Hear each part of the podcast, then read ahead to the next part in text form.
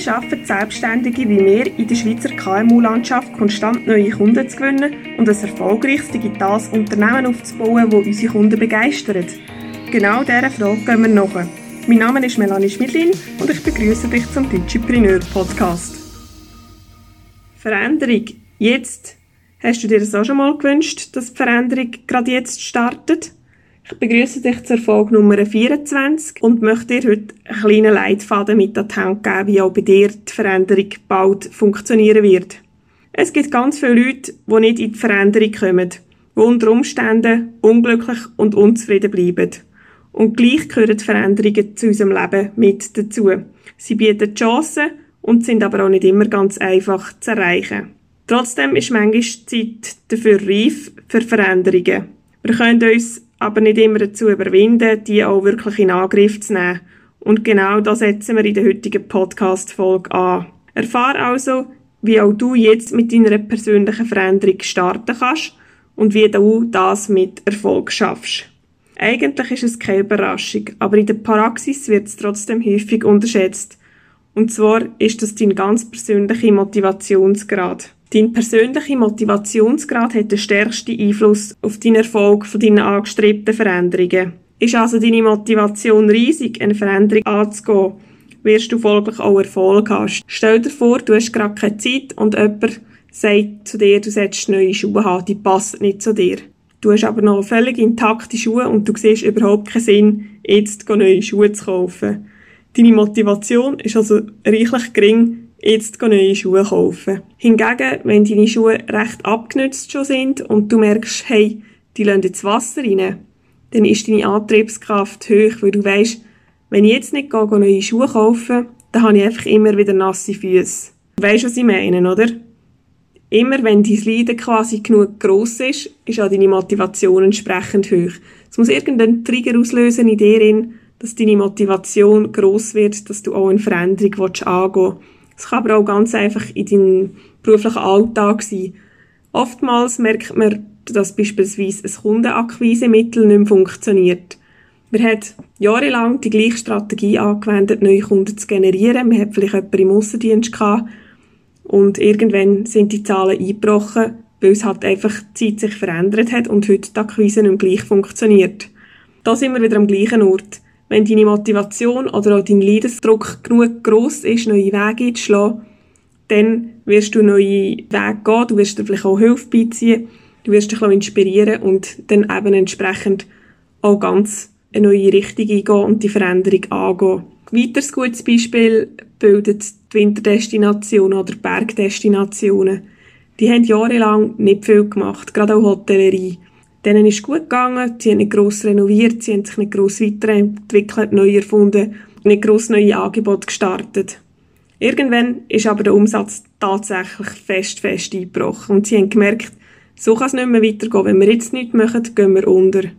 Und der Leidensdruck ist in dem Moment so hoch gewesen, dass die Motivation entsprechend riesig war, um wirklich auch Veränderung anzugehen, weil wer das nicht gemacht hat, hat quasi sein Unternehmen können schliessen und entsprechend ist bei den meisten die Motivation gross genug geworden, endlich etwas voranzugehen. Weiter ist es von grosser Wichtigkeit, dass du dir klare Perspektiven setzt. Nur wenn du weißt, was für dich nach so einer Veränderung auch herausschauen kann, nur dann wirst du auch wirklich Erfolg haben. Eine klare Perspektive gibt dir also Orientierung und letztendlich auch Sicherheit. Wenn ich jetzt also als Hotel in einer Bergdestination sagen, ja, ich tu mal ein bisschen malen, ich tu mal ein bisschen Betten auswechseln.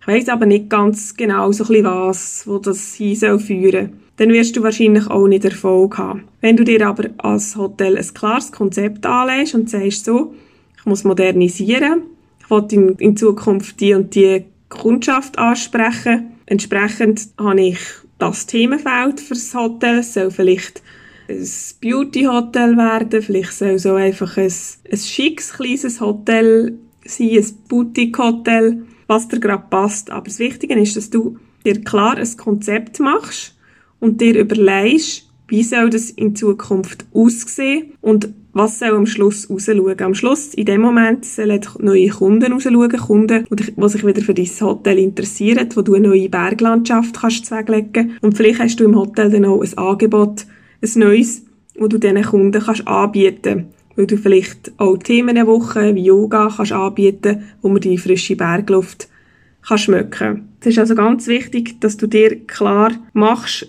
was nach dieser Veränderung rausschaut und warum. Und das gibt dir Sicherheit und gibt dir auch immer wieder Motivation, weiterzumachen. Dann rate ich dir dafür zu sorgen, dass du deine Veränderungsziele nicht nur auf die von dir relevant betrachteten Gestaltungsfelder beziehst. Sorge also wirklich dafür, dass alle Gestaltungsfelder, die dich wirklich betreffen, berücksichtigt werden. Wenn du im Unternehmen etwas änderst, das heisst, nicht, dass das dich privat nicht betreffen kann. Das kann dich privat sehr wohl auch betreffen. Beispielsweise, wenn du mal drei Monate wirklich mehr Arbeitszeit aufwendest, weil du zusätzlich Zeit für diesen Veränderungsprozess einsetzt. Das tut dich das privat auch betreffen. Und dann ist es eben auch wichtig, dass du das berücksichtigst, was das für dich privat bedeutet. Ich rate dir, einen Plan zurechtzulegen, wie du die Veränderung also in deinem Tag auch wirklich einbauen willst. Wir Menschen sind Gewohnheitstiere, das ist dir sicher ganz bekannt. Wir brauchen im Schnitt also etwa über 66 Tage, bis wir wirklich eine neue Routine in unseren Alltag integrieren können. Das sind mehr als zwei Monate. Und darum ist es umso wichtiger, dass du Disziplin und eine konsequente Wochenstruktur an den Tag legst. Nimm dir wirklich Zeit, wöchentlich, ja monatlich zu reflektieren, was du eingeplant hast und was du dann entsprechend auch umgesetzt hast oder eben nicht.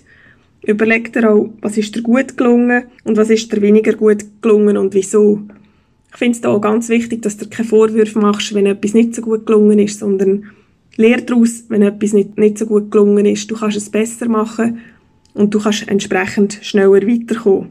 Du kannst deine Vorgehensweise also laufend überarbeiten und beispielsweise mehr Zeit einrechnen. Wenn du merkst, du hast immer zu wenig Zeit in der Woche, dann tut dir einfach eine Stunde mehr Zeit rein. Es kann aber auch sein, dass du ein Gestaltungsfeld vergessen hast, sei das in deinem privaten oder in deinem beruflichen Rahmen. Wenn du das vergessen hast, macht das auch nichts. Du kannst das dann laufend noch integrieren. Aber es ist wichtig, sobald dir etwas auffällt, du reflektieren, du es einbauen und gang dann wieder weiter. Und vergiss wirklich auch nicht, Zwischenetappen festzulegen. Was sind deine Ziele, bis wann? Bis wann du was erreicht haben und du wirklich auch deine kleinen Erfolge feiern. Das kann sein, wenn du ein Hotel hast, dass du dir sagst, ich will 30 Hotelgäste bis Ende Monat haben. Und wenn du das auch erreichst, vier die Ziel. Bist stolz darauf, was du bereits erreicht hast.